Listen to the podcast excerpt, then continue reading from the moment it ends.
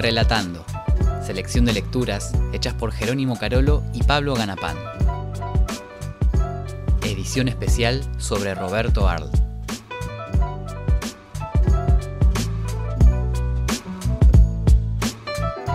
Han pasado esos tiempos. El futuro es nuestro por prepotencia de trabajo. Crearemos nuestra literatura, no conversando continuamente de literatura, sino escribiendo en orgullosa soledad libros que encierran la violencia de un cross a la mandíbula. Sí, un libro tras otro, y que los enucos bufen. El porvenir es triunfalmente nuestro. Roberto Art.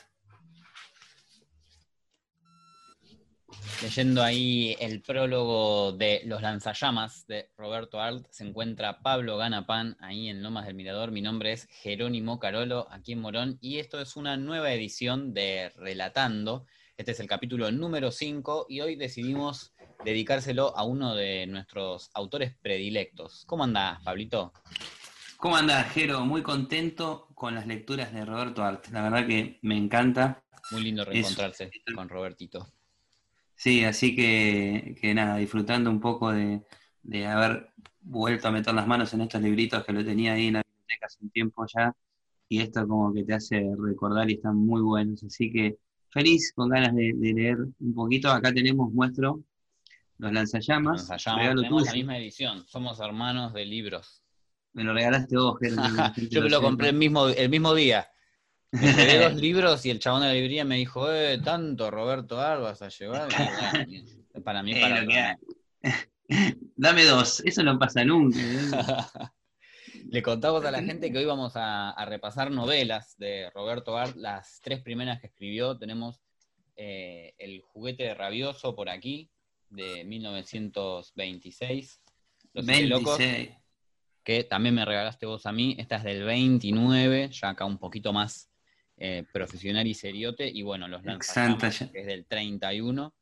Eh, en el medio le contamos a la gente que Roberto Art no solo escribía novelas, sino que también escribía obras de teatro, cuentos, estaban las aguafuertes porteñas, que eran sus columnas de observaciones eh, extrañas, podemos decir, sobre eventos de la vida cotidiana. Pero bueno, hemos elegido más que nada sus, sus principales novelas. Sus novelas. Para traer. Sí, ese se destacó mucho en el periodismo también, ¿no? Roberto haciendo artículos bastante. Exactamente. Fue la primera vez que le pagaron por eh, sus laburos de, de, escritura, cuando, cuando empezó a trabajar en, en, las redacciones de diarios. De hecho, ahí en el prólogo de los lanzallamas, él dice algo sobre el tema de las redacciones, que lo fue escribiendo ahí como bombardeado y asediado por todo lo que pasaba y por el ambiente convulso que es una, una redacción de, de, un diario. Y bueno, para arrancar vamos por orden cronológico. Vamos con El juguete rabioso que cuenta la historia de Silvio Astier, que es un joven que mm, vive en una posición marginal, quizá en la capital de, de sí. en Ciudad Capital, ahí en la ciudad autónoma de Buenos Aires, que al principio se junta, hace, arma una banda de, de bandoleros, de, la, de ladrones adolescentes, después va haciendo un derrotero por diferentes laburos horrendos y, y por último hay, un, hay una especie de atraco que, bueno, no, ¿se puede spoiler un libro que se escribió hace casi 100 años ya? Yo creo que ya no cuenta el spoiler, pero... No cuenta el spoiler. Pero bueno, yo creo que para, podemos decir que termina eh, el personaje teniendo un dilema moral fuertísimo al final, en el que tiene que decidir eh, accionar de una manera o de otra y, y, una es ir en contra de todo lo que capaz en su vida pensó que lo que él hacía en su vida y otra es claro. eh, ¿no? pasar para el otro lado. Este libro tiene una particularidad. Él pensó primero que nada ponerle otro título, se iba a llamar uh -huh. La vida puerca. Ajá. Pero su editor eh, le dijo, mira, va a ser un poquito fuertón, ¿no? Para la época. Ricardo Giraldes, se, sí. Giraldes le, se llamaba. A quien le dedicó el libro también. Sí, exactamente. Entonces, le dijo así, me parece, me parece que vamos, bueno, y ahí fue cuando nace ponerle esto del juguete rabioso. La vida puerca también un poco porque muestra la vida, todo lo que le tocó vivir, las oscuridades que le tocó sumergirse desde chiquito a este personaje principal, donde nada, eh, viene de una familia pobre y le tocó salir a trabajar desde muy chiquito. Y ponerse en posición muchas veces prácticamente de esclavo ante, ante el jefe, como eran y que esos laburos que él va consiguiendo lo ponen en una postura un poco incómoda a la hora de interpretar eh, el por qué se adquiere ese dinero y la forma. Y justo yo separé un fragmentito en el cual el personaje de Silvio Astier habla de la diferencia entre ganar el dinero de manera eh, relacionada con todo lo que es lo delictivo y eh, el ganarse el dinero con lo que él llama los trabajos penosos. Y dice así, esto está al principio del libro, en el primer capítulo, que se llama Los ladrones, justamente porque él en esta parte del libro desea hacer ese tipo de vida, la vida del ladrón. La vida del ladrón. Así vivíamos días de sin par emoción, gozando el dinero de los latrocinios, aquel dinero que tenía para nosotros un valor especial, y hasta parecía hablarnos con expresivo lenguaje. Los billetes de banco parecían más significativos con sus imágenes coloreadas. Las monedas de níquel tintineaban alegremente en las manos que jugaban con ellas juegos malabares. Sí, el dinero adquirido a fuerza de trapacerías se nos fingía mucho más valioso y sutil. Impresionaba en una representación de valor máximo. Parecía que susurraba en las orejas un elogio sonriente y una picardía incitante. No era el dinero vil y odioso, que se abomina porque hay que ganarlo con trabajos penosos, sino dinero agilísimo, una esfera de plata con dos piernas de gnomo y barba de enano, un dinero truanesco y bailarín, cuyo aroma, como el vino generoso, arrastraba a divinas francachelas. Me encantan las palabras eh, que usa en este, en este fragmento, muy sonoro, cuando se lee así en voz alta, es como muy, muy altisonante, muy cacofónico, me encanta, me encanta. Sí, me gusta porque como que tiene una cierta hasta rima, ¿no? Como que te va llevando. Y, y nada, otra particularidad que tiene muy, eh, muy marcada Roberto Art es que suele describir muy bien esos mm. ámbitos oscuros, esos ámbitos... Es muy bueno para las descripciones, si utiliza metáforas muy locas. Exactamente, se pone a describir y, generalmente sus, sus personajes atraviesan situaciones de, oscuridad, depresión, Mucha miseria. Eh, él retrata mucho el lado oscuro del mundo, ¿viste? El lado B, el que otros escritores por ahí no, se sumergen en la oscuridad, mm. y él en esa oscuridad navega como un campeón, básicamente. Es muy, eh, muy elocuente para poder describir todo, todas estas situaciones.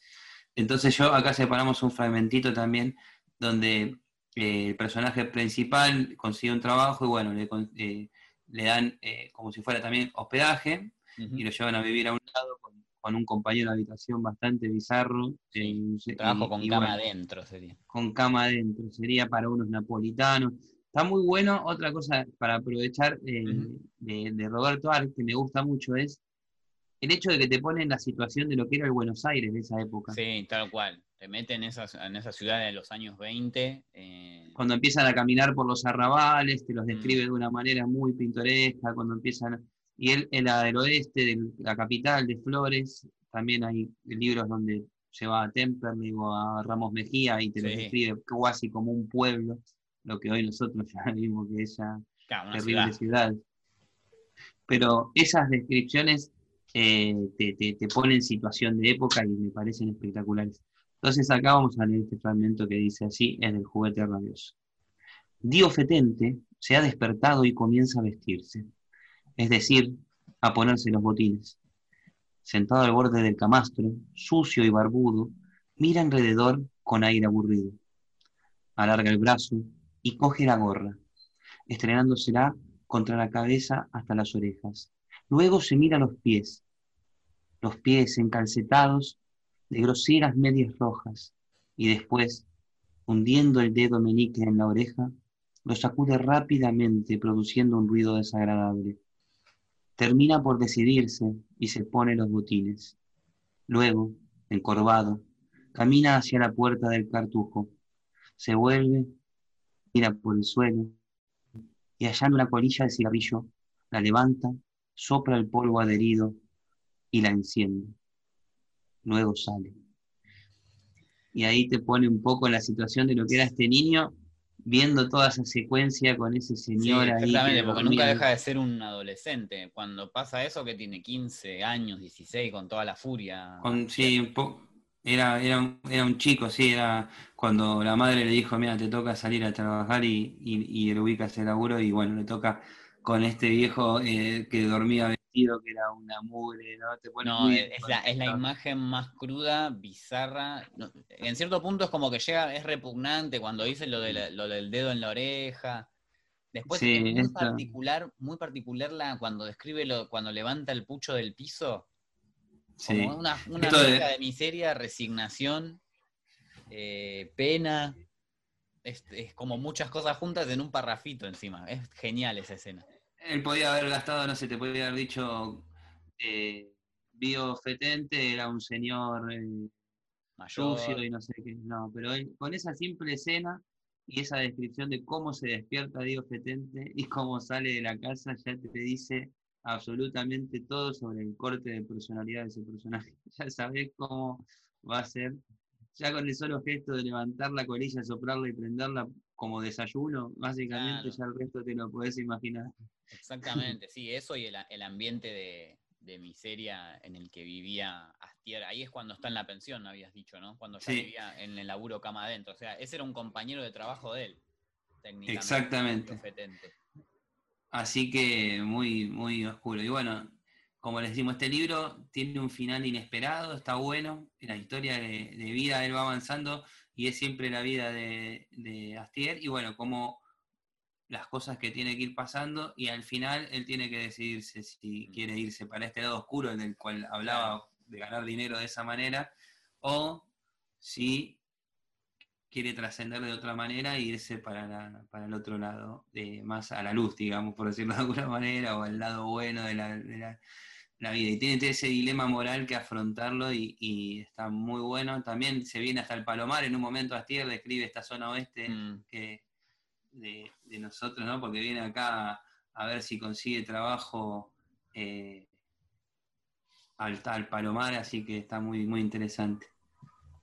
Y bueno, ya que estamos con la, la onda esta de los personajes sórdidos, que son como graciosos en parte, pero que por otro lado dan como penita, en Los Siete Locos, la novela que le siguió a El juguete rabioso, eh, hay una familia que son los Espila, que viven en Ramos Mejía, como vos habías dicho, eh, cuando el protagonista de este libro, que es Erdosain, Remo Erdosain, vamos a hacer una breve sinopsis.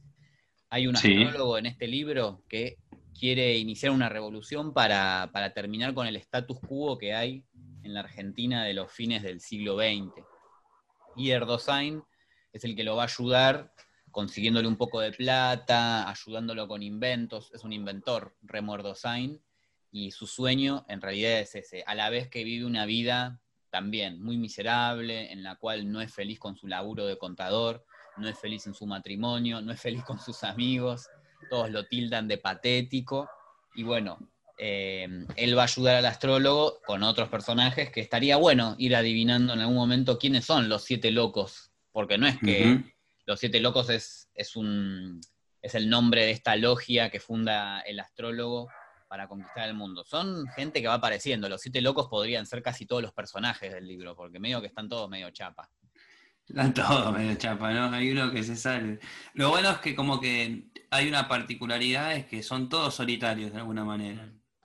¿No? Son todos medio ermitaños, medio en su pedo, y se van cruzando y en, y en, el discurso del, astrólogo encuentran un motivo, mm, una causa que los une. Una causa que los une. Que es una causa ahí como medio, o sea, ellos quieren conquistar el poder y, y destruir el status quo, pero mm, como que es, esa es su máxima. Tienen como un plan muy enclenque para llegar. Bueno, el, el, el, astrólogo es maquiavélico, es un tipo que como él dice que, al igual que Maquiavelo, ¿no? que la moral y la política son dos cosas distintas. Y él, su plan para llegar al poder y desestabilizar el status quo y terminar con el capitalismo, digamos, por así decirlo, eh, no es un plan moralmente correcto ni políticamente correcto. Él lo quiere hacer con una cadena de prostíbulos que financie la revolución, ¿entendés? Teniendo, O sea, como si fuera... hay, hay cosas muy bizarras dentro de lo que ellos planean, por eso se los tilda de locos, ¿no?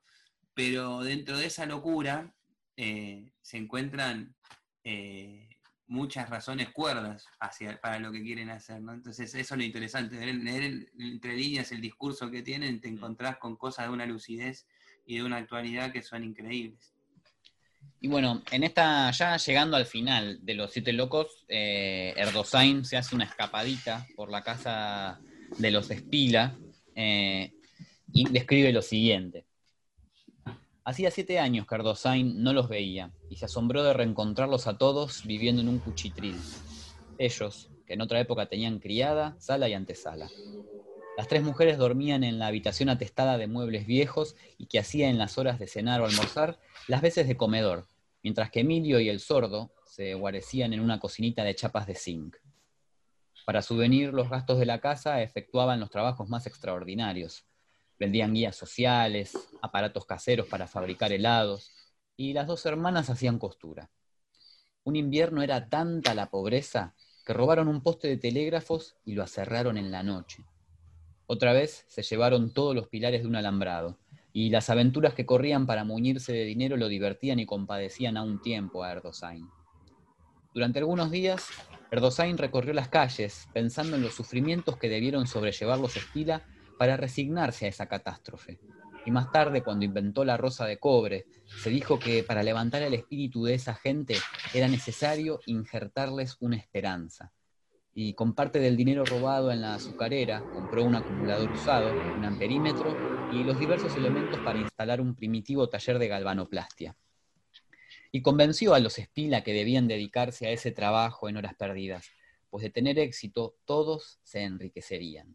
Y él, cuya vida carecía por completo de consuelo y esperanza, él que se sentía perdido hacía mucho tiempo, llegó a sugestionarlos con esperanzas tan intensas que los Espila se vinieron a iniciar los experimentos, y Elena se dedicó muy en serio a estudiar galvanoplastia, mientras que el sordo preparaba los baños y se ponía práctico en ese trabajo de unir en serie o en tensión los cables del amperímetro y en manejar la resistencia. Hasta la anciana de la familia participó en los experimentos, y nadie dudó cuando consiguieron cobrar una chapa de estaño que en breve tiempo se enriquecerían si la rosa de cobre no fracasaba fragmentito ahí de Los Siete Locos, la familia Espira. Los, Siete Locos, que fue su obra cumbre, creo, ¿no? Después de, ya, de haber terminado, eh, pues puedo decir que sí, fue su obra lo que lo llevó a lo que lo catapultó, digamos. Es un librazo. Ahí se menciona la rosa de cobre, que es un invento que Erdosain hace, que no queda muy claro para qué es. Como que Erdosain es un inventor que inventa por inventar, pero no tiene un, un objetivo fijo, medio como que él está como bola sin manija durante todo el libro, y un poco también se trata de eso el, libro, ¿no? Porque nosotros recién describimos a grandes rasgos la historia, pero también es la, radiografía del descenso de Erdosain a, lo más bajo de la moral, de la, de la locura, de, su ética. También el personaje, al personaje de Erdosain le gusta, es como que siente que, tiene una adicción por caer cada vez un poco más bajo, cuanto más humillado se vea en público, él, dice que, le gusta cada vez, cuanto más bajo cae, y, él en, estas visitas se encuentra una especie de consuelo, él el más desesperanzado, como hablábamos. Exactamente, eso es lo más loco, un tipo sin esperanza que en cierto punto encontró esperanza eh, al darle ese sentimiento a, otras personas que él veía que estaban peor que él. De hecho, una cosa que no dijimos, el libro arranca con eh, Erdosain siendo apretado por sus jefes de la azucarera diciéndole, nosotros sabemos que vos robaste plata. Parte de esa plata él se la regaló a, la gente espía, a los espila. Ahí en el fragmento decía.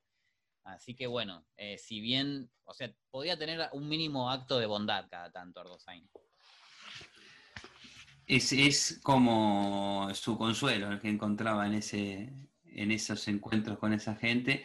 Y bueno, eh, los lanzallamas es continuación, ¿sí? Eh, continúa con la historia, con los personajes eh, y va profundizando cada vez más en este intento de, de revolución que quieren hacer sobre todo de la mano, yo creo que el ideólogo, el que lleva los pantalones puestos en, todo esto y el que va armando el equipo, digamos, de, los, siete es locos es el, astrólogo, ¿no? Es como el imán, yo creo que es el tipo más discursivo, más elocuente. Es increíble cómo muchos personajes caen ante él eh, y él los convence de lo que sea. Es como una persona que, sabe manipular, eh, sí, sabe armar el equipo. Eh, siempre tiene un argumento más para rodearte, para, para... Siempre cuando vos pensás que tenés una idea firme, él va a tener una respuesta más para darte. Y él es el un poco el hilo conductor. Tiene una particularidad que él cuenta que quedó estéril. Sí. En un accidente. Entonces no, no le funcionan sus órganos genitales. Sí, rechaza casi entonces, toda compañía femenina. Claro, entonces eso lo hizo ser un freak y un, un enfocado en sus ideas totalmente, olvidándose por completo de lo sexual en su vida, se volvió ensimismado a sus ideas y sus libros y sus lecturas. Entonces eh, se convirtió en un personaje muy particular que tiene esta idea de revolución. Y yo rescaté un fragmento acá de los lanzallamas que tiene un nivel de actualidad que a mí me asombra bastante y habla sobre las mujeres. ¿sí? Así que voy a leerlo porque me gusta mucho. Dice así, eh, yo creo en un único eh, líder, yo creo en un único deber, perdón, luchar para destruir esta sociedad implacable, el régimen capitalista, en complicidad con los ateos, ha convertido al hombre en un monstruo escéptico, verdugo de sus semejantes por el placer de un cigarro, de una comida o de un vaso de vino. Cobarde, astuto, mezquino, lascivo, escéptico, avaro y glotón. Del hombre actual debemos esperar nada. Hay que dirigirse a las mujeres, crear células de mujeres con espíritus revolucionarios, introducirse en los hogares, en los normales, en los liceos, en las oficinas, en las academias y los talleres. Solo las mujeres pueden impulsarlos a estos cobardes a rebelarse. ¿Y cree usted en las mujeres? Creo. ¿Firmemente? Creo. ¿Y por qué? Porque ella es principio y fin de la verdad. Los intelectuales las desprecian porque no se interesan por las divagaciones que ellos construyen para esquivar la verdad. Y es lógico, la verdad es el cuerpo. Y lo que ellos tratan no tiene nada que ver con el cuerpo que su vientre fabrica. Casi un feminista, podríamos decir, una aliada del astrólogo. Claro, es como, eh, tiene una especie de, sí, de proclama feminista de un libro que dijimos que escribió en el año 31, ¿verdad? Sí, Los Lanzallamas es, el es del 31. Es increíble eso. Eh, Publicado en el 31. Eh, que, que, manifestaban los, personajes. Todo esto antes de la Segunda Guerra Mundial, antes del ascenso total del, del fascismo. Estaba todo ahí como en pleno ascenso, pero no ya consumado. Eh, muy loco eso. Ah, así que me pareció épico eso, el tema de, de nada, de la actualidad y que en el año 31 está hablando prácticamente de algo que se está desenlazando casi un siglo después, ¿no? Como que, mm. que ahora estamos viendo realmente, o sea, si bien el feminismo evolucionó y tuvo varias etapas en la historia, hoy está como mm. eh, atravesando un momento de auge histórico que va a quedar marcado en la historia seguramente eh, como movimiento y bueno, y leer esa parte es un flash. Así que por ahí venía esta, estos locos también, tenían ideas de locos, ¿no? Para esa época. Sí, el principal ideólogo ahí, eh, el astrólogo. Y un poco su mirada al mundo era esta, decía así. Los hombres han perdido la costumbre de mirar las estrellas. Incluso, si se examina sus vidas, se llega a la conclusión de que viven de dos maneras. Unos falseando el conocimiento de la verdad y otros aplastando la verdad. El primer grupo está compuesto por artistas e intelectuales. El grupo de los que aplastan la verdad lo forman los comerciantes, industriales, militares y políticos. ¿Qué es la verdad? Me dirá usted, la verdad es el hombre, el hombre con su cuerpo. Los intelectuales, despreciando el cuerpo, han dicho, busquemos la verdad. Y verdad la llaman a especular sobre abstracciones. Se han escrito libros sobre todas las cosas, incluso sobre la psicología del que mira volar un mosquito. No se ría, que es así. Ahí hacemos un corte y después sigue. A su vez, comerciantes, militares, industriales y políticos aplastan la verdad, y es decir, el cuerpo. En complicidad con ingenieros y médicos han dicho, el hombre duerme ocho horas, para respirar necesita tantos metros cúbicos de aire. Para no pudrirse y pudrirnos a nosotros, que sería lo grave, son indispensables tantos metros cuadrados de sol, y con ese criterio se fabricaron ciudades. En tanto, el cuerpo sufre. No sé si usted se da cuenta de lo que es el cuerpo. Usted tiene un diente en la boca, pero ese diente no existe en realidad para usted. Usted sabe que tiene un diente no por mirarlo. Mirar no es comprender la existencia. Usted comprende que en su boca existe un diente porque el diente le proporciona dolor. Bueno, los intelectuales esquivan este dolor del nervio del cuerpo que la civilización ha puesto al descubierto. Los artistas dicen, este nervio no es la vida, la vida es un hermoso rostro, un bello crepúsculo, una ingeniosa frase, pero de ningún modo se acerca al dolor.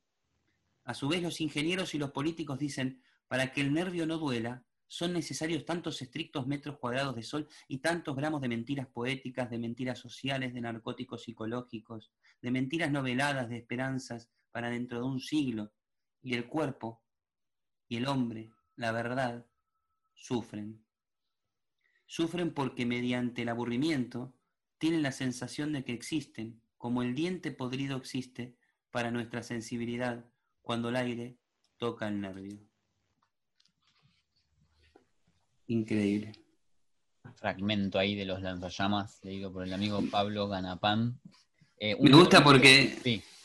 Me gusta porque pone el dolor como, como lo que no, como en un punto eh, que nos hace como reconocernos a nosotros mismos, ¿no? ¿Qué es lo que nos hace reconocer a nosotros mismos? El dolor. Eh, y no la felicidad como la meca de todo, ¿no? Sino que en esos momentos de dolor y de oscuridad es donde se nos acercamos a reflexiones profundas y a situaciones eh, que capaz, bueno,